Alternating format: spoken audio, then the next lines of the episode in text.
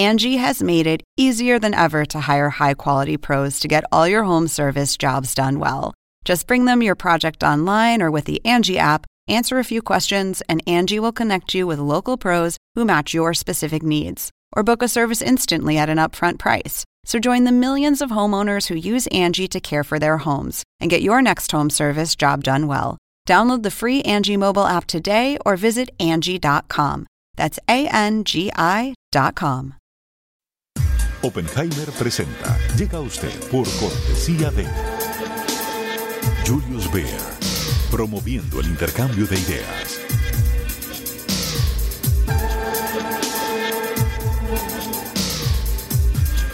Sodimac Home Center. Sueña, lo hacemos posible.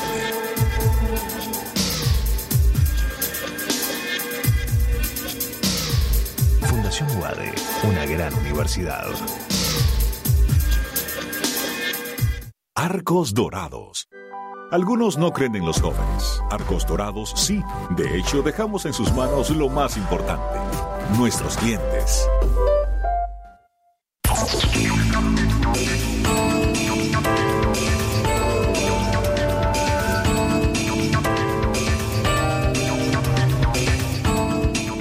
Hola, ¿qué tal? ¿Cómo les va? Soy Andrés Oppenheimer. Gracias por estar con nosotros.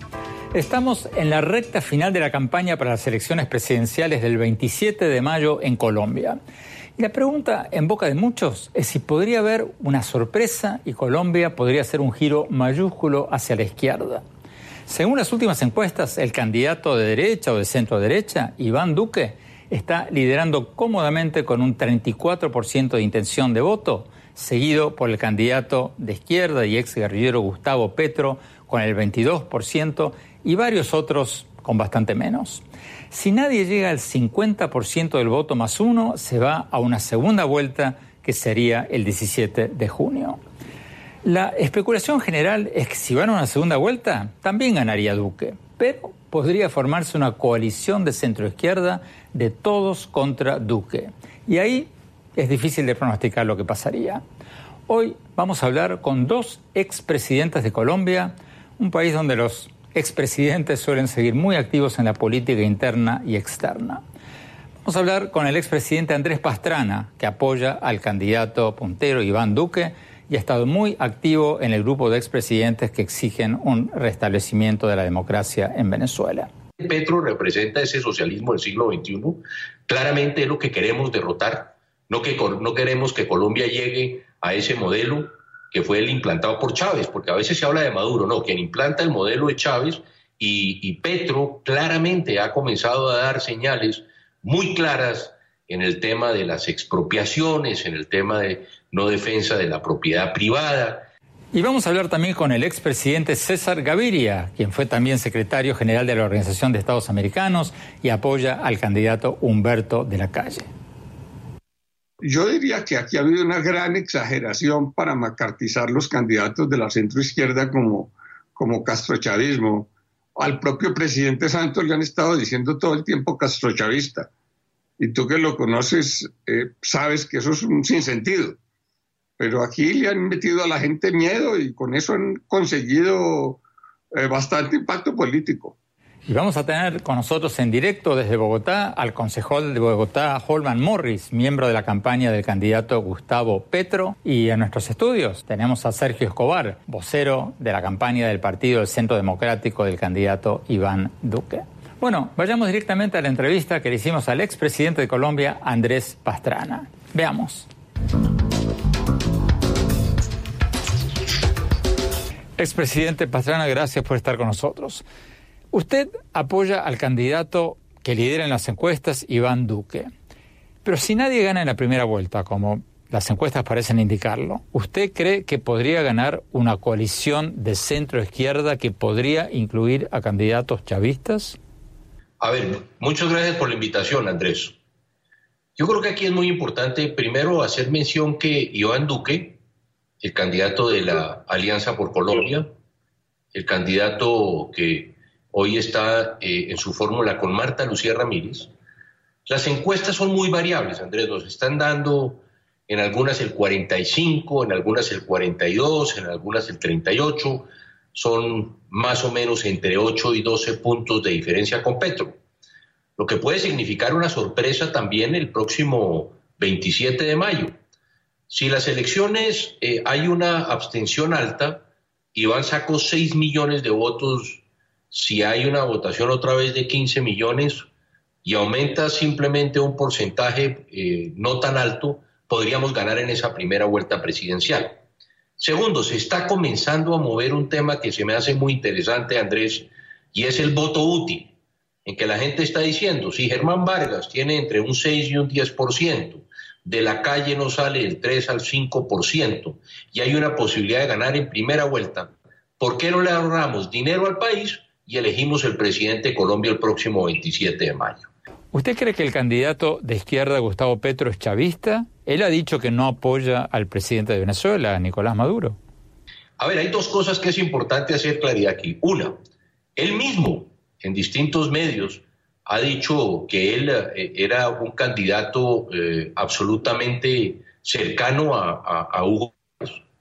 Eh, inclusive en una revista económica importante aquí de Colombia, Petro se auto eh, ¿cómo diríamos yo? Sí, él mismo se, dice que es asesor económico de, Hugo Chávez y fue quien estuvo muy cerca a Hugo Chávez en la primera etapa de su gobierno, asesorándolo en todo el modelo del socialismo del siglo XXI.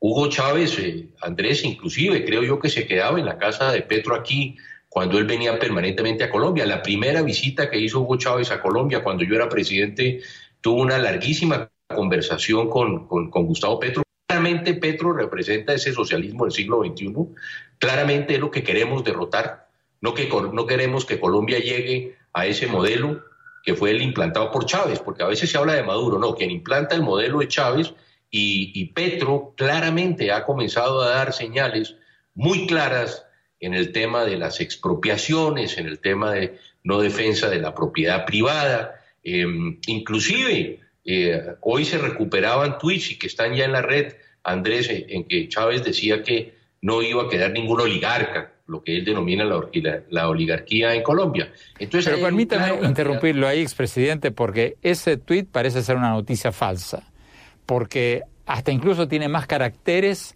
que los que estaban permitidos en Twitter en el 2012, cuando supuestamente fue escrito. Claro, estamos en la época del fake news, pero a ver, pero si, si alguien era cercano a Hugo Chávez es Petro.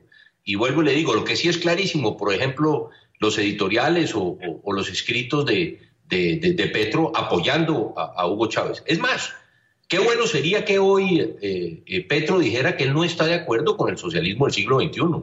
Qué bueno que condenara la narcodictadura de Nicolás Maduro, que no la ha condenado.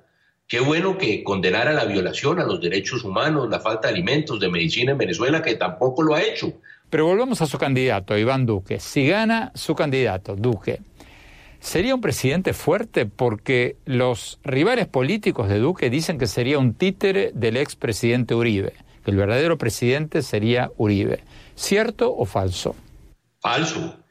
Eh, Andrés, déjeme utilizar una frase, y le voy a poner en contexto esta frase cuando yo me lancé a la presidencia de la República y el narcotráfico en cabeza de Ernesto Samper me roba la presidencia eh, le preguntan un día a mi padre, que fue expresidente de Colombia, que si yo ganaba las elecciones él gobernaría. Y mi padre le respondió a un colega periodista, yo conozco animales de 100 pies, pero no de dos cabezas. Segundo, Iván Duque es el candidato de una alianza, Andrés, una alianza en que está Álvaro Uribe Vélez, en que estoy yo, en que está el ex procurador, en que estaba Marta Lucía Ramírez, en que están los conservadores independientes, en que están buena parte de los cristianos, en que estamos los del no, en que están buena parte de las víctimas. Entonces, aquí lo que han tratado es de poner a Iván simplemente como si fuera el candidato del Centro Democrático, no. Iván es el candidato de la Alianza por Colombia. Ok, expresidente, pero por otro lado hay un hecho concreto. En Colombia la nueva reforma constitucional no permite la reelección consecutiva. ¿Qué pasaría con Duque después de dos años en el gobierno? Si gana Duque después de dos años, ¿no sería Uribe quien pondría, designaría el nuevo candidato y quien tendría todo el poder en Colombia? No. A ver, yo creo, Andrés, históricamente en Colombia no existió la reelección. Nunca existió la reelección. Aquí eran presidentes de cuatro años. Eh, inclusive ahora el presidente Santos en un hecho muy curioso porque dice que está en contra de la reelección, pero él se reelige y acaba contra, con la reelección. A ver, la Alianza por Colombia de la que le hacía mención anteriormente, un poco hemos querido hacer algo como eh, lo que sucedió con la concertación en Chile. Este no es una alianza para una elección, la que hemos hecho nosotros con las víctimas, con los del no, con el Centro Democrático, con los conservadores independientes. Esta es una alianza a largo plazo. Queremos defender este país precisamente de esa amenaza que tenemos de la narcodictadura de Maduro, del socialismo del siglo XXI. Eso es lo que queremos defender en Colombia. Entonces, si Iván Duque es elegido presidente, como estoy seguro de que sea elegido eh, el, presidente de Colombia el próximo 27 o el próximo 17 de junio, si llegamos a la segunda vuelta, ¿por qué no pensar en Marta Lucía Ramírez? Marta Lucía está en la vicepresidencia, ha trabajado de la mano con Iván Duque simplemente para mencionar un candidato o otros candidatos que puedan surgir en los próximos dos o tres años. Tenemos que ir a un corte, pero antes quiero ir rápidamente a Bogotá. Eh, Holman Morris, eh, miembro de la campaña de Gustavo Petro, rápidamente una reacción. Pastrana dice que tu candidato es totalmente chavista. Esas fueron sus palabras. Tu reacción. Hola Andrés y un saludo. Gustavo Petro y la campaña que nosotros representamos no tiene nada que ver con el socialismo del siglo XXI. Ni socialistas ni socialismo del siglo XXI para Colombia, un modelo y una corriente política en construcción que recorre el mundo es lo que representamos y se llama progresismo. Fíjese usted, y no me demoro en esto, fíjese usted, lo que más ha acercado a la política colombiana al modelo castrochavista fue cuando el Procurador General de la Nación saca a Gustavo Petro de la alcaldía, como lo hizo el gobierno Maduro con Leopoldo López. Y ese procurador está hoy en la campaña de Andrés Pastrana. Hombre, Andrés Pastrana fue el que trajo a la política a el coronel Chávez. Fueron ellos los que hicieron varios y firmaron varios acuerdos políticos de gobierno a gobierno y se quedaba Hugo Chávez en la casa de huéspedes con Andrés Pastrana. Nosotros ni socialistas. Tenemos que ir a un corte, ya, vamos a tener, ya vamos a tener tiempo de discutir esto. Tenemos también aquí a Sergio Escobar que nos va a dar la otra versión, pero lo vamos a hacer más tarde en el programa. Tenemos que ir a un corte ahora, volvemos con el expresidente Pastrana y después con el expresidente César Gaviria y después contigo, Holman, y con Sergio Escobar. Ya volvemos.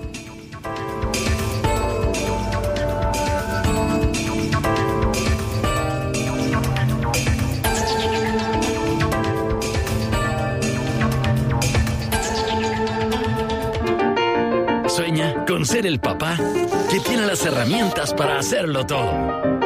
Busca, encuentra, compara Descubre la que siempre habías querido. Ven a Sodimac Home Center y llévate una o llévatelas todas. Pruébalas, siéntelas. Compra las herramientas de un super papá sin que te supercueste. Y haz tus super proyectos. Encuentra más, ahorra más. Ven y haz más. Sodimac Home Center. Sueña, lo hacemos posible.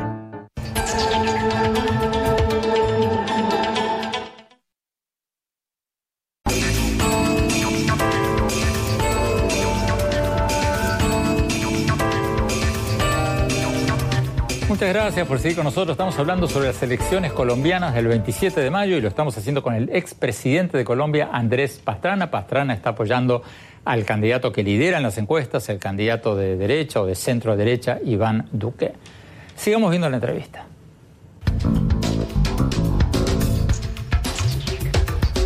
Expresidente Pastrana, hace poco entrevistamos al presidente Santos y nos dijo que ya hay un millón de venezolanos que han cruzado la frontera a Colombia.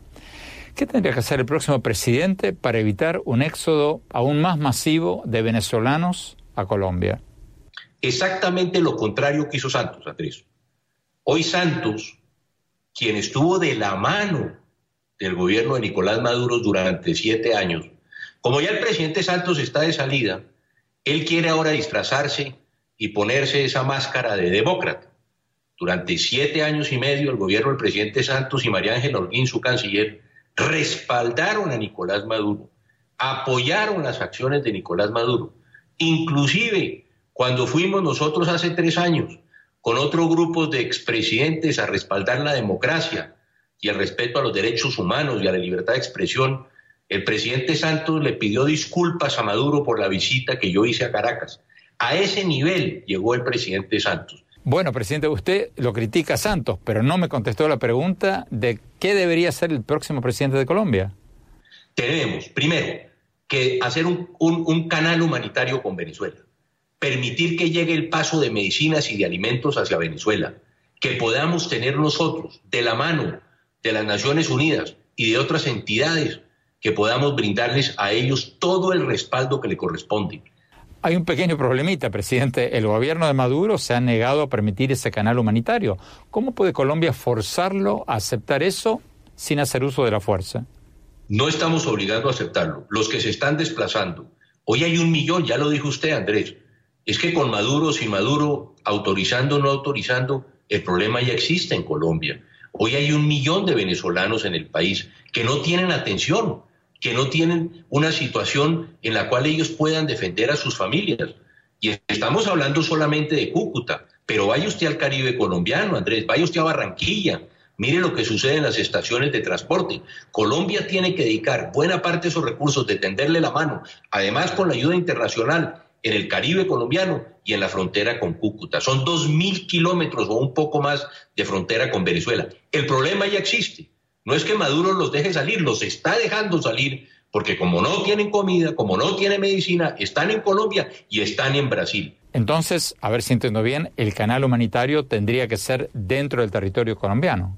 Claro, es dentro del territorio colombiano. Y si nos permiten, yo lo he dicho, ¿por qué no lo hacemos con la iglesia? Si la iglesia es capaz en Venezuela, como lo ha dicho, de poder ser quien distribuye las medicinas, los alimentos, no el gobierno, ese es un canal humanitario. Hay fundaciones, está la comunidad internacional que quiere colaborar. Pero por ahora, por lo menos en Colombia, darle la posibilidad de que los venezolanos puedan trabajar, de que estén en iguales de garantías laborales que los colombianos, porque aquí están explotando en muchos lugares también a los venezolanos porque ellos saben que con una semana de trabajo ganando unos dólares pueden vivir un mes en Venezuela. No, hay que darle las mismas garantías, las mismas prestaciones para que puedan trabajar en Colombia y que de esta manera, de la mano con los colombianos, podamos ayudarlos a salir de esa crisis humanitaria que están viviendo hoy. Entonces, ¿qué habría que hacer para restablecer la democracia en Venezuela? A ver, yo creo, frente a la pregunta que usted, que, me hacía anteriormente, Andrés, el presidente Santos tiene una excelente oportunidad de reivindicarse con Colombia y de reivindicarse con la comunidad internacional. Iván Duque presentó una demanda en la Corte Penal Internacional firmada por parlamentarios colombianos y chilenos. Y, lo que podría hacer el presidente Santos, creo yo, Andrés, es por qué no activa no solamente esa demanda, sino todas las demandas que se han presentado en la Corte Penal Internacional contra Nicolás Maduro, especialmente por delitos de lesa humanidad. Entonces, el presidente Santos, porque al final se necesita un, un presidente activo que active precisamente, perdón la redundancia, a la Corte Penal Internacional. Ese podría ser un legado importante de Santos para resolver el problema de Venezuela y para comenzar efectivamente, como corresponde, a actuar la Corte Penal Internacional frente a la clarísima violación de los derechos humanos y delitos de lesa humanidad del narcodictador Nicolás Maduro. Tenemos que ir a un corte. Cuando volvamos, vamos a ver lo que nos dijo otro expresidente de Colombia, el ex eh, presidente y secretario general de la OEA, César Gaviria. Y después vamos a hablar con nuestros invitados, representantes de los dos candidatos que van punteros en las encuestas en Colombia. No se vayan, ya volvemos.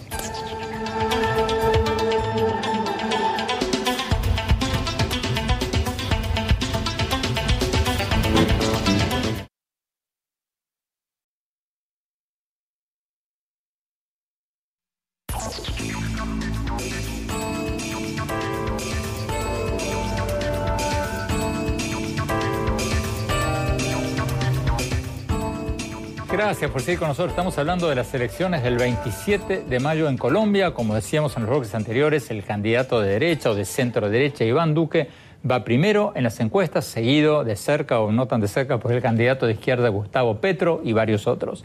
Si ninguno llega al 50% más uno de los votos, van a una segunda vuelta el 17 de junio. Veamos lo que nos dijo el expresidente Gaviria.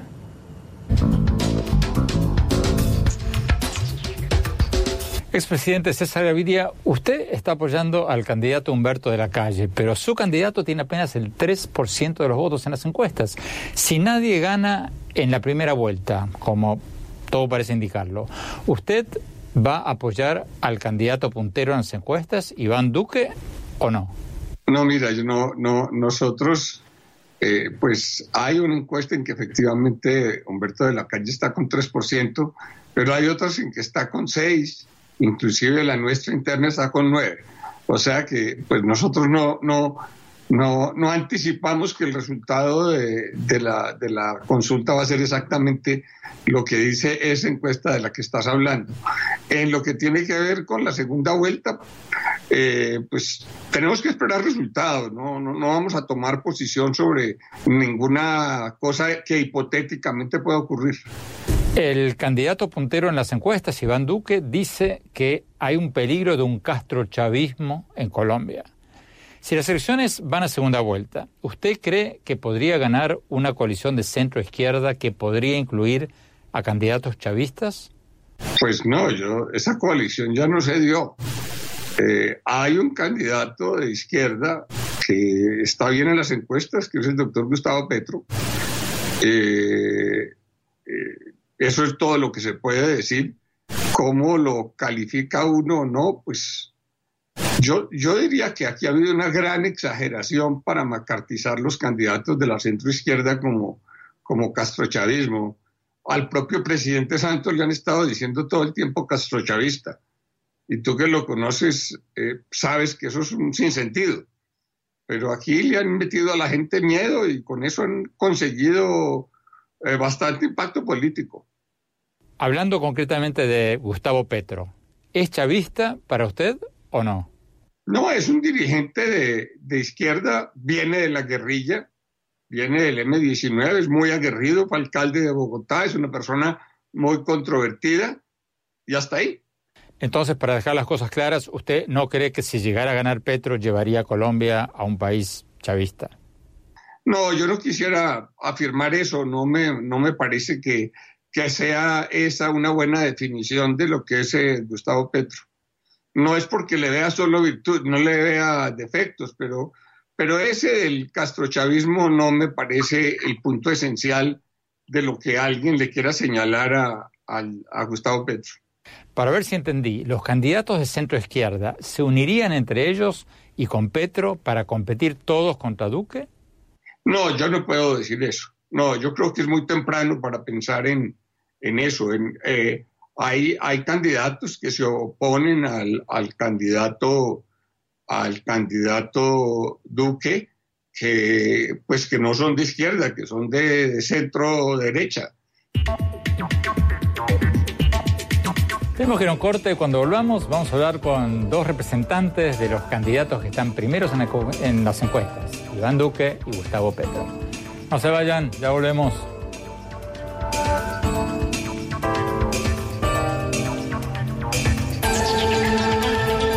Penguin Random House y Editorial Debate presentan el nuevo libro de Andrés Oppenheimer, Crear o Morir, la esperanza de América Latina y las cinco claves de la innovación. El gran éxito que cierra la trilogía iniciada con cuentos chinos y basta de historias.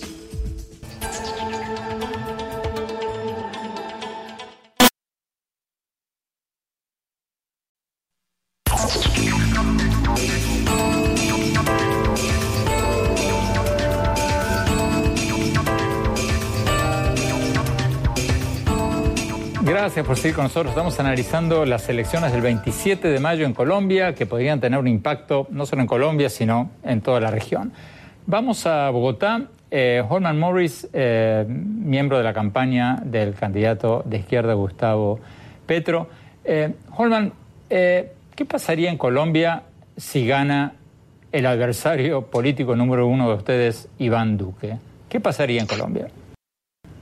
Bueno, la primera consecuencia, y quiero decirlo así, se imponen las políticas de la muerte.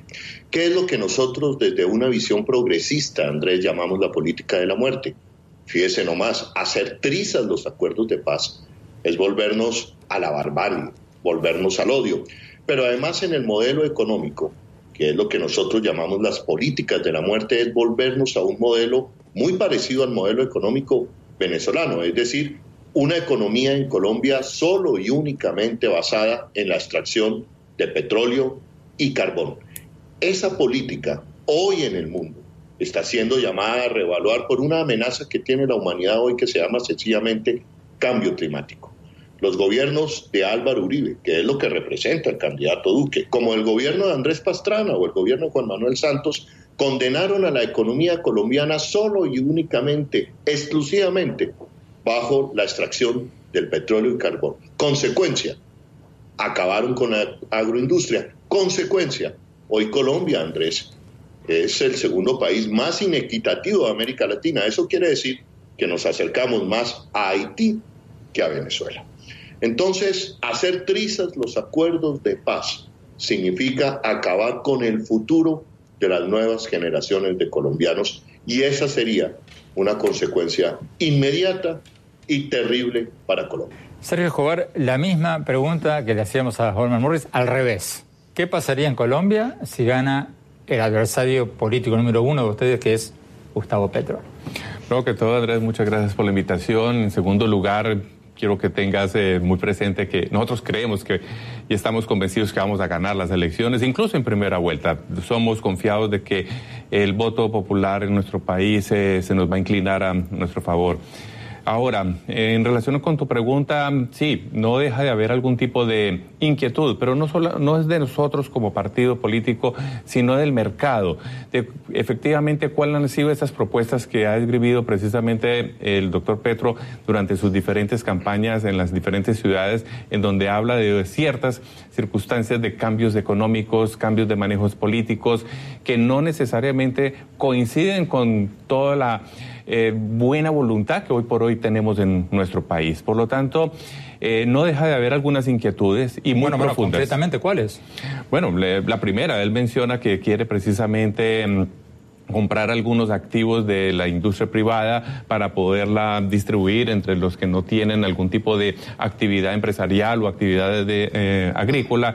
Y eso obviamente pues eh, nos genera inquietud porque el sistema ha estado funcionando hasta el día de hoy de una manera eh, positiva, ha generado obra de empleo para mano de obra de empleo para todo el país, pero cuando uno escucha que quiere efectivamente entre comprar ah, bienes ya establecidos de antaño, como son algunos ingenios en el, en el Valle del Cauca, por ponerte un ejemplo que fue el que salió recientemente, pues nos genera inquietud. Porque... O sea, ¿ustedes piensan que él va a expropiar empresas?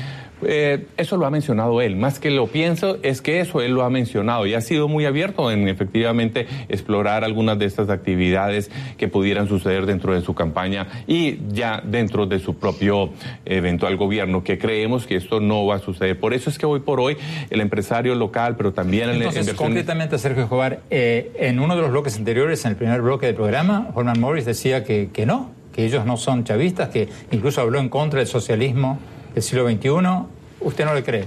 Mira, es que no es que sean chavistas, es que en realidad las características de Venezuela son muy distintas a las de Colombia, incluso históricamente hablando. Él tiene un estilo que se puede asemejar a algo parecido a lo que hoy conocemos como castrochavismo, pero la verdad, aquí lo que nosotros estamos viendo es que es una plataforma totalmente distinta a la que hemos venido desarrollando durante los últimos 50 años en el país y eso sí nos genera obviamente una ruptura de lo que nosotros hemos abonado durante todos estos años. Creemos que esa no es la mejor opción que en este momento le serviría a Colombia dentro de todo este proceso de internacionalización en que nosotros estamos involucrando nuestra economía, nuestra sociedad y, por cierto, incluso... Bueno, pero ¿qué diría Sergio Escobar al argumento que seguramente haría Gustavo Petro o que va a hacer eh, Holman Morris cuando, en el próximo bloque, cuando vuelva a estar con nosotros? Eh, de que, bueno, todavía hay una enorme cantidad de pobreza en Colombia, o sea, el hecho de aferrarse a lo anterior no es necesariamente Andrés, totalmente de acuerdo. Es que no nos estamos aferrando al pasado, todo lo contrario. Dentro de toda nuestra plataforma programática que tenemos en el Centro Democrático, estamos haciendo correctivos y también nos estamos actualizando a las nuevas dinámicas que estamos eh, desarrollando en nuestro país. Una de ellas, precisamente, darle una gran fuerza a la economía naranja. Eh, pretendemos precisamente crear 1.400 centros que le llamamos Acúdete, que son de salud, educación, emprendimiento, tecnología, que van precisamente a usar nuevas alternativas para estas poblaciones, no solamente las que existen, sino también de las generaciones que vienen. Eh, Morris, en, un minuto antes de ir un corte, ¿cómo respondes tú a lo que acaba de decir Sergio Escobar y lo que dice el candidato Duque? De que tu candidato, o sea, concretamente, él habló de comprar ingenios que pertenecen a un gran empresario colombiano, pero no dijo cómo sería ese proceso, o sea, si sería por voluntad de él o quién decidiría y qué pasa si el empresario no quiere venderlo. Entonces, eh, tú dices que no, obviamente se están poniendo eh, en la postura moderada para ganar el voto de centro, pero ¿qué dices a que tu propio candidato ha dicho cosas como esas que están, o sea, son públicas? ¿Qué respondes a eso? Andrés y Escobar, vamos a los hechos. Mire, una calificadora de riesgo como Fish acaba de decir hace pocas semanas que gane quien gane, no va a haber una alarma económica para Colombia. Primer hecho. Segundo hecho, usted acaba de escuchar al expresidente César Gaviria. El expresidente César Gaviria, ni más ni menos, es el padre del neoliberalismo en Colombia. Lo introdujo, lo trajo, puso ese modelo económico y está diciendo, ojo, cuidado, que Gustavo Petro no es ningún castrochavista y más bien son las campañas de desprestigio de los JJ, esas campañas, las fake news que tanto le gusta a la derecha colombiana. Tercer hecho contundente, Andrés y queridos amigos latinoamericanos, Gustavo Petro ya fue gobierno. Nosotros fuimos gobierno en la ciudad de Bogotá y no expropiamos absolutamente nada. Por el contrario, según The Economics, en los 12 años de gobiernos alternativos, incluyendo el gobierno de Gustavo Petro, se disparó la inversión extranjera en la ciudad de Bogotá como segunda ciudad bueno, de Holman, perdona, perdona, pero un alcalde difícilmente puede expropiar. Convengamos también que es difícil para un alcalde expropiar. Esas son prerrogativas de un presidente, Andrés, quizás, pero difícilmente de un alcalde. No, Andrés, perdóname. El alcalde Enrique Peñalosa, el actual alcalde de Bogotá, está expropiando los predios que van por la avenida séptima que él quiere convertir en una troncal de Transmilenio les ha bajado, les ha reducido, reducido su precio y amenaza con expropiarlos. Sí se puede hacer. Nosotros nunca expropiamos en la ciudad de Bogotá, concertamos. Frente a la pregunta concreta de los ingenios azucareros, ¿qué fue lo que dijo exactamente Gustavo Petro? En Colombia y está contemplado en la Constitución de 1991. Lo ha dicho Alfonso López, el Alfonso López Pumarejo. Lo dijo Hernán Echavarría Doloso, conservador de toda la vida tierras improductivas en Colombia tienen que expropiarse para dárselas a los campesinos que no tienen tierra. Eso está contemplado en la Constitución del 91. El gobierno de Álvaro Uribe Vélez con Andrés Felipe Arias lo dijo varias veces como ministro de Agricultura. Eso no tiene nada. Tenemos que ir a un corte, Holman. Cuando volvamos, quiero preguntarles a ambos ¿Qué dicen sus respectivos candidatos sobre Venezuela y qué haría, qué tendría que hacer el próximo presidente de Colombia respecto de la crisis de Venezuela? No se vayan, ya volvemos.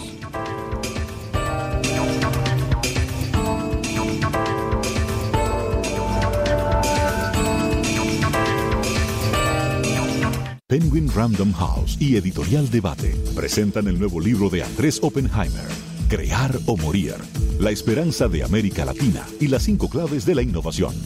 El gran éxito que cierra la trilogía iniciada con cuentos chinos y basta de historias.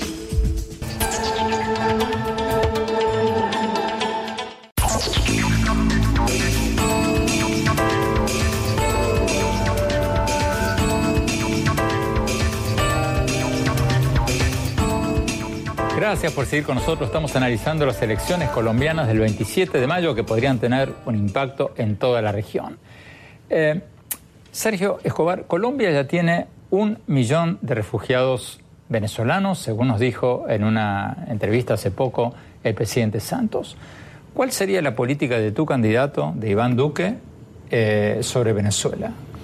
Mira, él tiene muy claro que debemos ser generosos con Venezuela. Venezuela ha recibido muchos colombianos en la década de los 70 y los 80. Hoy, dadas las circunstancias que está viviendo el país, hermano, somos nosotros ahora quienes somos receptores de estos venezolanos y estamos estableciendo una serie de programas que vayan a precisamente amortiguar parte de las dificultades que ellos están viviendo. Primero que todo, esa parte social es la que también nos impacta. Ahora, desde el punto de vista de política internacional, el candidato Iván Duque como senador estuvo liderando precisamente unas denuncias ante la comunidad internacional acompañado de otros legisladores tanto de Chile como de Colombia y él espera que como jefe de Estado otros jefes de Estado de la región lo acompañen en esa misma tarea porque efectivamente... En la tarea concreta de pedir ¿Un eh, juicio de la Corte Penal Internacional? Eh, en, la, tarea concreta de mostrarle a la comunidad internacional la situación tan difícil que está viviendo. ya lo están haciendo muchos. Eh, sí, pero, pero, aquí, pero aquí la diferencia es efectivamente mostrar qué tanto es como se ha tergiversado la información que sale de Venezuela y que efectivamente dentro de las dinámicas que nosotros queremos de una convivencia internacional, queremos tener una Venezuela democrática, que se hace parte obviamente de la... ¿O habría un mayor activismo de Colombia en la lucha por el restablecimiento de la democracia en Venezuela? Totalmente, totalmente. Eh, vamos a Bogotá. Eh, Morris, eh, tu candidato, eh, a quien la derecha o la centro derecha acusan de Castro chavista, ¿aumentaría el activismo de Colombia en pos del restablecimiento de la democracia en Venezuela? Mira, Andrés, y lo decimos claramente aquí hoy. La crisis humanitaria de Venezuela pasa porque el gobierno, el gobierno venezolano reconozca que hay una crisis humanitaria. Y haremos todo lo posible para que el gobierno venezolano reconozca que hay una crisis humanitaria que está desbordando las fronteras de Venezuela. Primer punto. Y eso pasa porque en Venezuela se afiance la democracia. Fíjese usted, nosotros nos separamos del modelo venezolano en tres puntos. Primero, Creemos que es un gobierno que ha caído en el totalitarismo, en el autoritarismo. No lo compartimos. Segundo, creemos que es un gobierno que le apuesta a un modelo económico que genera la crisis humanitaria que está generando. Fíjese usted, cae el precio del petróleo y como toda su apuesta fue el petróleo, eh, descuidaron por completo la agroindustria venezolana, lo que genera que hoy ese millón de venezolanos no tenga que comer en Venezuela y pase la frontera buscando Colombia. Tercer punto donde nosotros nos separamos del modelo venezolano, una desbordada corrupción como la hay hoy en Colombia. En esos tres puntos nos separamos. Por eso... Bueno, Holman, pero no me has contestado la, la pregunta. La pregunta era, ¿aumentaría el activismo de Colombia en pos de la restauración de la democracia en Venezuela si gana tu candidato Gustavo Petro? Lo haríamos. Eso fue con lo que yo inicié. Insistiríamos en que la democracia venezolana o el gobierno venezolano tiene que aceptar que hay una crisis humanitaria en Venezuela. Tiene que aceptar. No, no, no, no, no, no, pero, pero, pero, perdón, perdón, eh, te me estás desviando. La pregunta era: en los foros internacionales, en el Grupo de Lima, en la OEA, eh, en el mundo, en todos los foros internacionales, ¿Colombia aumentaría su activismo para incluso aumentar las presiones diplomáticas y comerciales y las presiones individuales para que Venezuela retorne a la democracia? lo decimos claramente, lo decimos claramente, Andrés. Sí, nosotros, Gustavo Petro, varios de los que hacemos parte del gobierno progresista, hemos sido acogidos por la Comisión Interamericana de Derechos Humanos. Venezuela tiene que acoger la Carta Interamericana de Derechos Humanos lo decimos claramente. Y esta crisis humanitaria es desbordante en Venezuela. No nos podemos poner una venda para atenderla y eso pasa porque en Venezuela se aparte la corrupción, se aparte su gobierno de un modelo autoritarista y se aparte de ese modelo económico que paradójicamente, un modelo económico que quiere implantar aquí el uribismo. Solo y exclusivamente una economía basada en petróleo es la que genera en el fondo también estas crisis humanitarias. Claramente aumentaremos el activismo por la democracia en Venezuela y no toleramos esa crisis humanitaria de eh, venezolanos que están pasando la frontera, además porque muchos de ellos provienen de familias colombianas. Sergio Escobar, lo que dice Holman Morris, el representante del candidato de izquierda Gustavo Petro en, en Bogotá, no es muy diferente a lo que dicen los candidatos de derecha o de centro derecha en Colombia. ¿O sí? Sí, eso es correcto y eso es, eh, es, importante que tengamos una visión, por lo que veo, bastante eh, unánime de alguna manera y coincidentes en algunos puntos. Lo que sí es importante tener presente con lo que mencionan al final es que nosotros no estamos basando nuestro futuro económico solamente con los temas de petróleo y carbón, sino que queremos precisamente incursionar y fuertemente dentro de lo que son las empresas creativas, lo que llamamos la economía naranja, en donde vamos a fortalecer. La, economía naranja, las eh, industrias culturales. eso es correcto y eso va a ser parte de nuestra bandera precisamente durante los próximos cuatro años, aprovechando todas estas dinámicas y todas estas habilidades que estamos encontrando dentro de las nuevas generaciones que entran al mercado laboral colombiano. ¿Por qué Colombia no ha logrado diversificar su economía?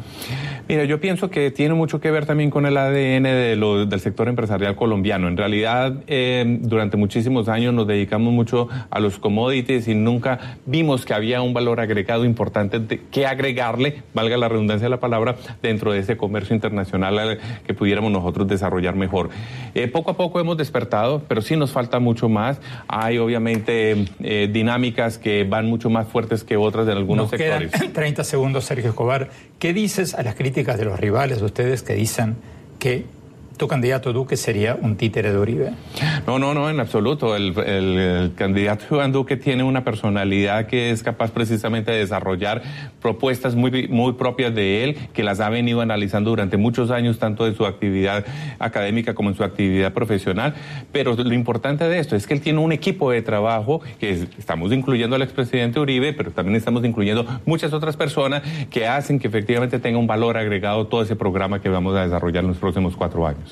Muchísimas gracias, Sergio Escobar. Muchísimas gracias, Holman Morris de Bogotá. Espero tenerlos próximamente y a los candidatos de ambos. Tenemos que ir a un corte. Cuando volvamos, mis conclusiones.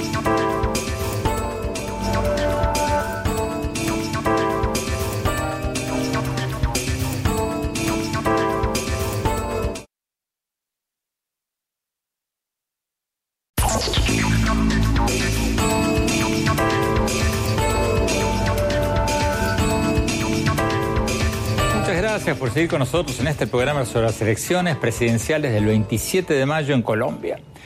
Hasta ahora, el tema central de la campaña electoral de Colombia han sido los acuerdos de paz con la FARC del presidente Santos.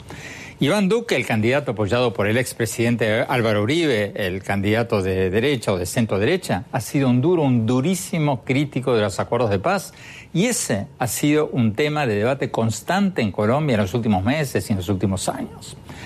Pero creo que el próximo presidente de Colombia, gane quien gane, va a tener que enfocarse mucho más sobre el creciente impacto de la crisis de Venezuela. Hace poco tuvimos en el programa al presidente Santos y nos dijo que estima que hay un millón de venezolanos que han buscado refugio en Colombia. Un millón. Y desde entonces las cosas han ido de mal en peor en Venezuela. La inflación para este año en Venezuela se calcula en un 13.000% la más alta del mundo. Y la economía va a caer otro 15% después de cuatro años de bajas similares, según estimados del Fondo Monetario Internacional. Y otro día leía un artículo de la BBC que me dejó frío, porque daba ejemplos concretos de lo que significa este colapso económico en Venezuela. Decía el artículo que el salario mínimo en Venezuela es de 3 dólares y 60 centavos por mes al cambio del mercado negro, es el que usa la gente para comprar comida o cualquier otra cosa. Comparativamente, el salario mensual calculado de la misma manera es de 279 dólares en Colombia y 465 dólares por mes en Argentina. En Venezuela, repito, es de 3 dólares y 60 centavos por mes. Un salario mínimo en Venezuela alcanza para comprar dos latitas de atún por mes. En Colombia alcanza para comprar 93 latas de atún en Argentina 232 latas de atún, decía el reporte de la BBC. Si esto sigue así, Colombia podría ver la llegada de otros cientos de miles, si no millones de venezolanos. Entonces, el tema de Venezuela y de qué hacer frente a la crisis de Venezuela va a tener que ser un tema central de la agenda política en, en Colombia, tanto o más que los acuerdos de paz que hasta ahora han dominado esta campaña electoral. Bueno, espero que les haya interesado el programa de hoy. No se olviden de visitarnos en nuestro blog andresopenheimer.com, donde pueden ver mis columnas del Miami Herald y nuestros últimos programas de televisión. Les recuerdo la dirección es andresopenheimer.com, todo seguido. Y síganos, por supuesto, también en nuestro Twitter, arroba Oppenheimer, y en nuestra página oficial de Facebook, Andrés Oppenheimer. Muchas gracias. Hasta la semana próxima.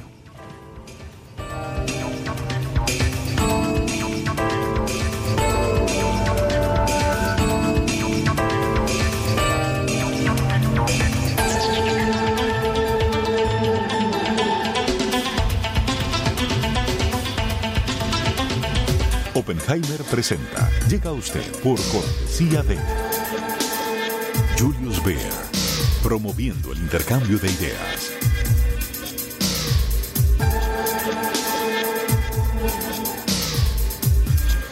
Sodimac Home Center. Sueña, lo hacemos posible.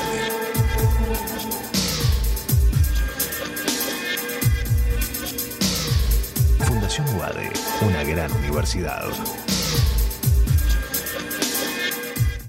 Arcos Dorados. Algunos no creen en los jóvenes. Arcos Dorados sí. De hecho, dejamos en sus manos lo más importante, nuestros clientes.